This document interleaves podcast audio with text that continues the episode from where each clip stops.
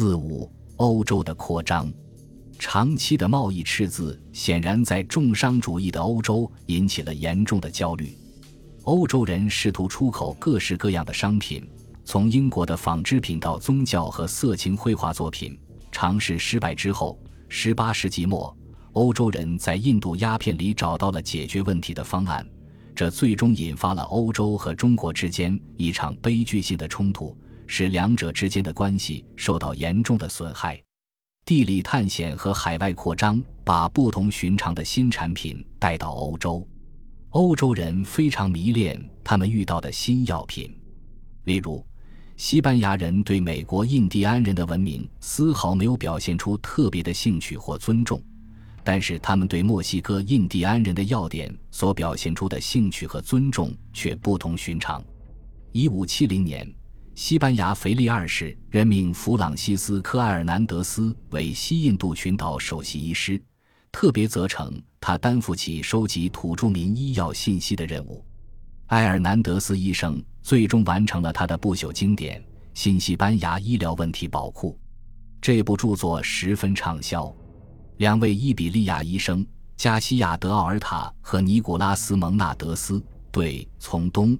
西印度群岛带回的与医疗相关的简单芳香剂及其他相关事物，加以论述，并以此成名，可谓实至名归。他们从美洲发出呼声，其他由南美印第安人贡献给欧洲医药学的药物包括箭毒马胺子和土根。玛雅人使用辣椒、梨属、玉创木和香草。欧洲人还从美洲学会了使用西红柿。玉米和豆类，土豆是由一位西班牙士兵佩德罗·德西耶萨德里昂于1538年在考卡山谷发现的。随后，他在1588年被作为一种奇珍异物引入欧洲。玉米和土豆种植的引进及其随后在欧洲的传播，帮助解决了欧洲的食品短缺问题，减少了欧洲自18世纪以来进入人口加速增长时期的饥荒危险。拉尔夫莱恩把烟草引入英国，沃尔特雷利爵士将之推广普及。在1537年到1559年期间，有十四本提到烟草有医疗作用的书出现在欧洲。1560年，法国驻葡萄牙大使让尼科开始做草药实验，并将其取得成功结果的消息传播出去。1560年到1570年间。还有多种论述草药疗法重要性的图书问世。到该世纪末，烟草是灵丹妙药之王的学说得到了充分的阐述。一六零二年，有一位作者写了一本揭露烟草的有害作用的小册子，他认为匿名发表较为慎重。但在一六零二年，英国国王詹姆斯撰写了一本题为《反烟草》的小册子，在俄罗斯。沙皇米哈伊尔一世用尺条和皮鞭惩罚抽烟的士兵，清教徒对此予以谴责。但是很多人把抽烟作为一种预防流行病的手段。一六六五年，伊顿公学的男孩为躲避瘟疫被迫抽烟斗。随着时间的流逝，烟草消费在欧洲的大部分阶层中流行开来。早期的烟草是以烟斗或鼻烟的形式来吸食的。而雪茄在摄政时代开始流行。据说香烟是18世纪50年代南美人的发明。1619年到1701年间，从弗吉尼亚和马里兰进口到伦敦的烟草呈现出以下趋势：可可是从美洲传到欧洲的另一种产品。当地人以固体形式或用水稀释来大量食用这种东西，但可可极苦，不合欧洲人的口味。一五七二年，杰罗拉莫本佐尼把可可叫做一种适合于猪的饮料，但是西班牙人很快就采取措施，使其适合欧洲人的口味。他们在其中加入糖和香草以及一系列香料，包括肉桂、丁香、八角、杏仁、麝香和能弄到手的其他任何香料。美洲西班牙人对可可的消费呈火箭式上升。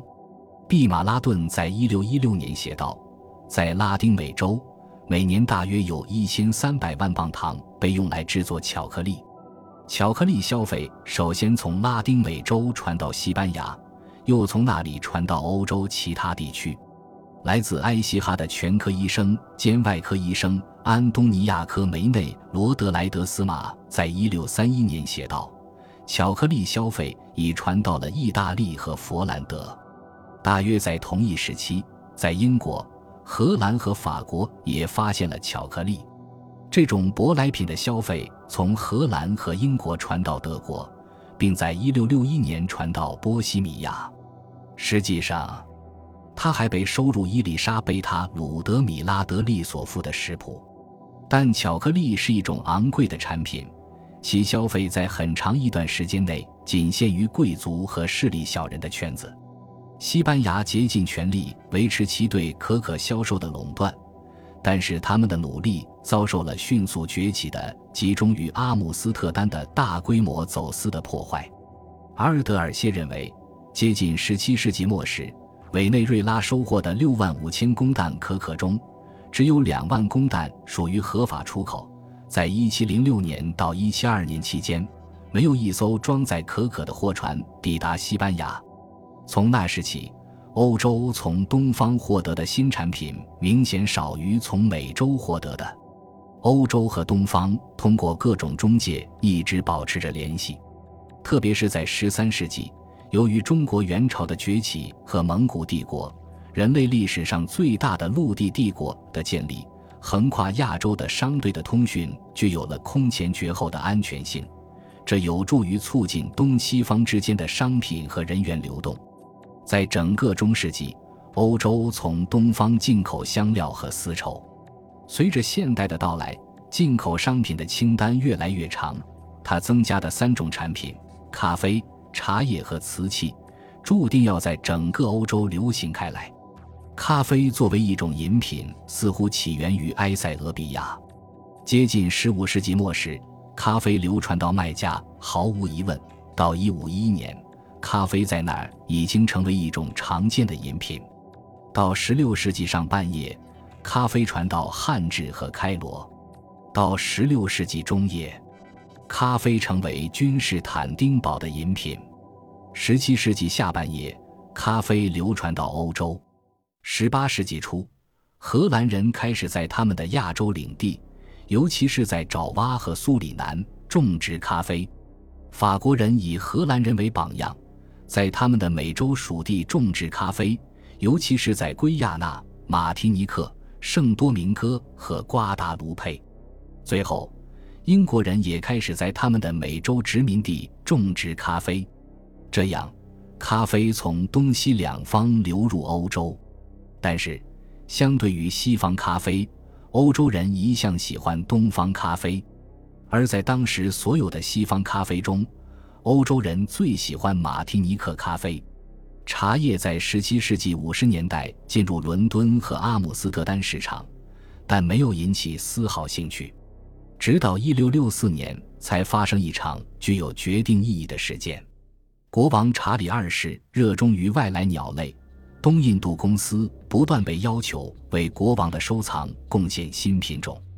但是，在一六六四年，这家公司未给欧洲带来任何值得皇家收藏的鸟类。公司的管理者们不知如何是好，于是决定献给国王一包草本植物，重两磅两盎司。当时价值四点五英镑，这肯定正中国王下怀，因为这种礼物在一年又被多次呈上。有证据表明，宫廷所树立的榜样通常具有感染力。首先是贵族，然后是其他阶级开始喜欢饮茶。尽管直到十八世纪，茶叶一直是为富人和小康阶层保留的一种饮品，毕竟。由于原材料进口被刻意过重关税，茶叶价格昂贵，一直是一种奢侈品。实际上，东印度公司驻舟山的一位代理在1703年还抱怨，中国人强迫他购买茶叶，而不给他提供他所要的丝绸。但在伦敦，可以明显看出各个阶层的人们都喜欢茶叶。18世纪20年代。茶叶超过丝绸，成为公司的主要进口商品。在贵族、上层资产阶级和知识分子当中，茶叶消费的传播如同咖啡、巧克力和烟草的消费一样，由于其产品具有医疗属性这一事实而得到促进。茶叶特别而神奇的功能被口口相传，然而人们注意到，中国宣称的茶叶所具有的神奇疗效，在欧洲并没有显现出来。伟大的医生莱昂纳多·迪卡普阿观察到，其他医生没有这么挑剔。从总体来看，医学界基本鼓励茶叶、咖啡和巧克力的消费。这里可以引证来说明：一是荷兰内科医师科内利斯·邦泰科论述茶叶。咖啡和巧克力的补养作用的小册子，二是法国人尼古拉·德波勒尼围绕以防治疾病为目的的茶叶、咖啡和巧克力的适当使用方式所撰写的专著。十八世纪初，丹尼尔·邓肯医生逆趋势而动，撰写了一部关于过度使用这些饮品的不良作用的论著。一些医生力挺他的主张，但是他们的建议没有产生什么影响。欧洲茶叶。咖啡和巧克力进口的迅速增长是18世纪的一种现象，但是也不可能给出确切的相关数据，因为对这三种产品征收的高关税和由此产生的高价格是走私，根据定义是无法精确评估的广泛流行。